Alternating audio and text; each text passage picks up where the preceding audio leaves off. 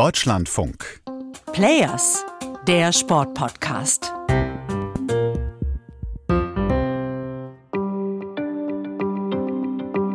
Die Regenbogenbinde ist für mich mehr Menschenrecht als Politik. Ja, so ein bisschen pures Dasein, pures Menschsein sozusagen. Und ich finde, wenn man sich darüber streitet, dann finde ich, stellt man uns nicht mehr als Menschen dar, sondern sind wir quasi nur noch Maschinen, die irgendwelchen Sport ausführen. Und das finde ich super problematisch daran. Diese Haltung ist es, die Nike Lorenz im Olympiasommer 2021 auf die Barrikaden gehen lässt. Die Kapitänin der deutschen Hockeynationalmannschaft nimmt den Kampf mit dem Internationalen Olympischen Komitee auf.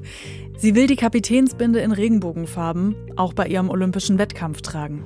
Die Regenbogenbinde drückt für mich Freiheit und Gleichberechtigung und, und Fairness sozusagen einfach aus.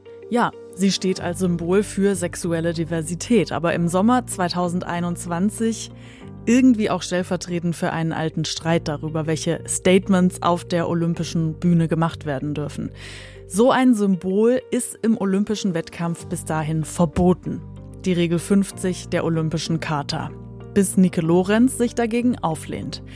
Ich erzähle euch heute die Geschichte einer Hockeyspielerin aus Deutschland, die mit 24 Jahren eine alte olympische Regel aufweicht. Ich bin Marina Schweizer. Wenn ich wüsste, wie ich bestraft werde, dann kann ich ja auch entscheiden, ob ich das eingehen möchte oder nicht. Wenn es aber irgendwie am Ende sein kann, dass meine Mannschaft sanktioniert wird, dann ist natürlich klar, dass ich das nicht mache.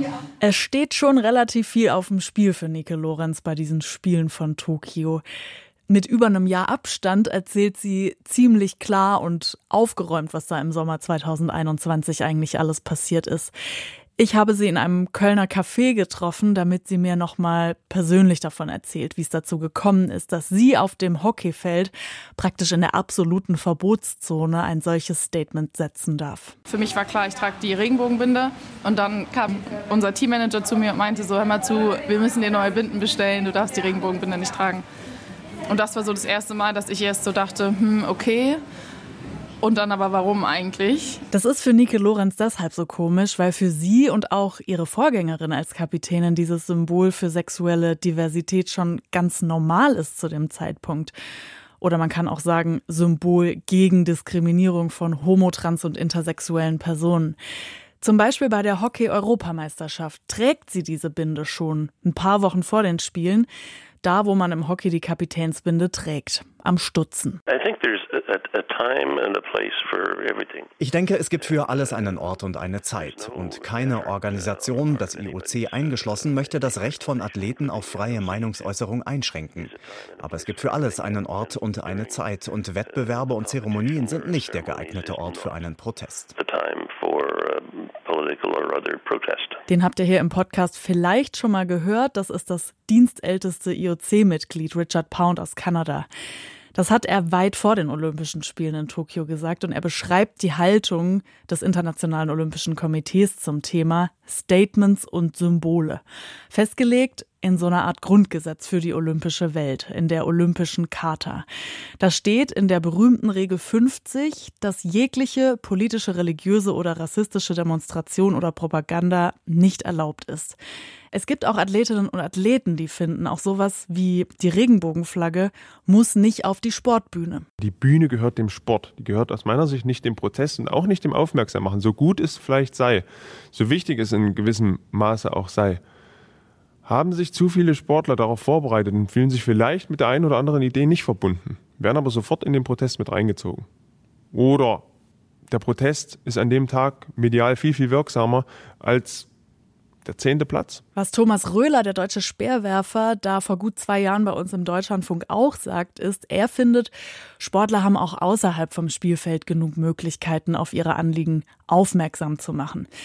Bis kurz vor den Spielen in Tokio ist die Zeit rund um Olympia für Athletinnen und ihre politischen Statements generell tabu.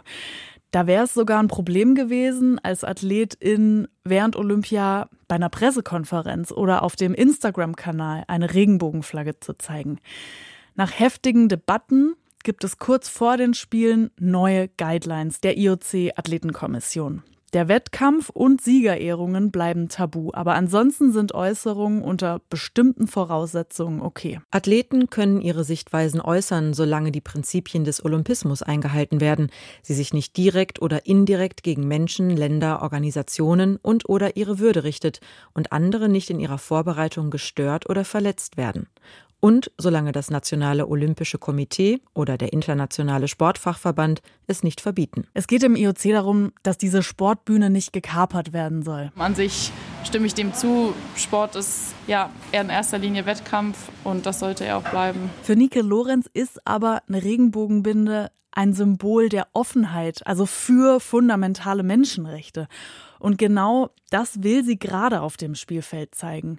Auch in ihrem Team gibt es Personen aus der LGBTQ-Community. Und wenn ich keinen Platz dafür habe, diese Binde auf dem Platz zu tragen, so haben meine Mitspielerinnen dann auch keinen Platz hier auf unserem Hockeyfeld, weil wie gesagt, es geht ja nicht nur um irgendeine Message, sondern das ist ja wirklich absolute Lebensrealität für, für sehr viele Menschen. Für Nike Lorenz ist das Verbot dieses Symbols dann auf dem Platz ein Widerspruch und sie will es nicht darauf beruhen lassen. Sie meldet sich bei der deutschen Athletenvertretung, aber es gibt laut Nike Lorenz und Athleten Deutschland keine Rückmeldung auf die Fragen, die sie haben. Auch nicht vom Deutschen Olympischen Sportbund. Der muss nämlich genau wie der Verband der betroffenen Sportart zustimmen. Und Nike Lorenz will das eben lieber vorher wissen als nachher. Bis kurz vor den Spielen Unklarheit. Und da beschließt sie, sie geht an die Presse und gibt kurz vor dem Abflug nach Tokio ein großes Interview in der Frankfurter Allgemeinen Zeitung. Die Botschaft, ich fühle mich hier total alleine gelassen. Bumm. Das schlägt schon in Deutschland ein paar Wellen und die schwappen dann auch rüber zu den Olympischen Spielen. Ja, und dann sind wir nach Tokio geflogen und dann, oh Gott, oh Gott, es war schon alles ein bisschen dramatisch. Ich habe mich probiert, also ich bin an sich kein dramatischer Mensch, was glaube ich in dem Moment ganz gut war, aber es purzelte schon relativ viel auf einmal dann los. Es folgen Gespräche hinter den Kulissen, auch mit dem Deutschen Olympischen Sportbund. Und irgendwie geht es dann ganz schnell.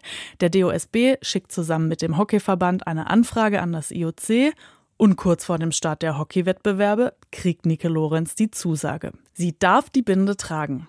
Und das macht sie dann zum ersten Mal am 25. Juli 2021 beim Spiel gegen Großbritannien. Ich hätte bei dem, als ich das Interview gegeben habe, hätte ich nie gedacht, dass es überhaupt zu einer David gegen Goliath-Situation kommt, weil ich hatte das Ausmaß überhaupt nicht im Kopf. Dass es das am Ende war und dass man da irgendwie am Ende auch erfolgreich ist, war natürlich wirklich mega ähm, und hat es auch nur bestärkt. Sie entdeckt an diesem Punkt in ihrer Sportlerinnenkarriere die Aktivistin in sich. Heute nennt sie das Ganze einen kleinen Sieg den sie da zusammen mit den Unterstützern eingefahren hat. Und ich dachte so, es ist auch genau richtig so, weil wir sind durchs Dorf gelaufen und überall war irgendwas von Toleranz und überall standen irgendwelche Slogans von wegen, also da stand theoretisch alles, was die Regenbogenbinde ausdrückt in Worten. Da hätte man nur noch eine Regenbogenbinde dahinter machen müssen oder einen Regenbogenfarben. Und es wäre total im Einklang gewesen mit der Message, die da vorne sozusagen stand. Also ich bin so durchs Dorf gelaufen und dachte so, fair enough, das, genau das musste passieren, weil offensichtlich sind diese Werte auch dem IOC wichtig. Ich weiß nicht, ich kann das alles nicht durchblicken, was da wen auffällt und warum es irgendwie so kompliziert ist, sowas nach außen tragen zu dürfen, was wie gesagt für mich erstmal nur mit Menschenrechten zu tun hat. Nike Lorenz hat da jetzt eine Tür aufgestoßen, ob sie aber auch aufbleibt, auch für andere, das ist noch nicht so richtig klar. Es gilt nämlich nach wie vor, jedes Symbol, jedes Zeichen wird in jedem Kontext neu bewertet. Wäre zum Beispiel sehr interessant, ob das IOC und die anderen Verbände bei Olympischen Spielen in einem Land wie Katar die gleiche Entscheidung treffen würde. Oder in anderen Ländern, in denen Homosexualität unter Strafe steht.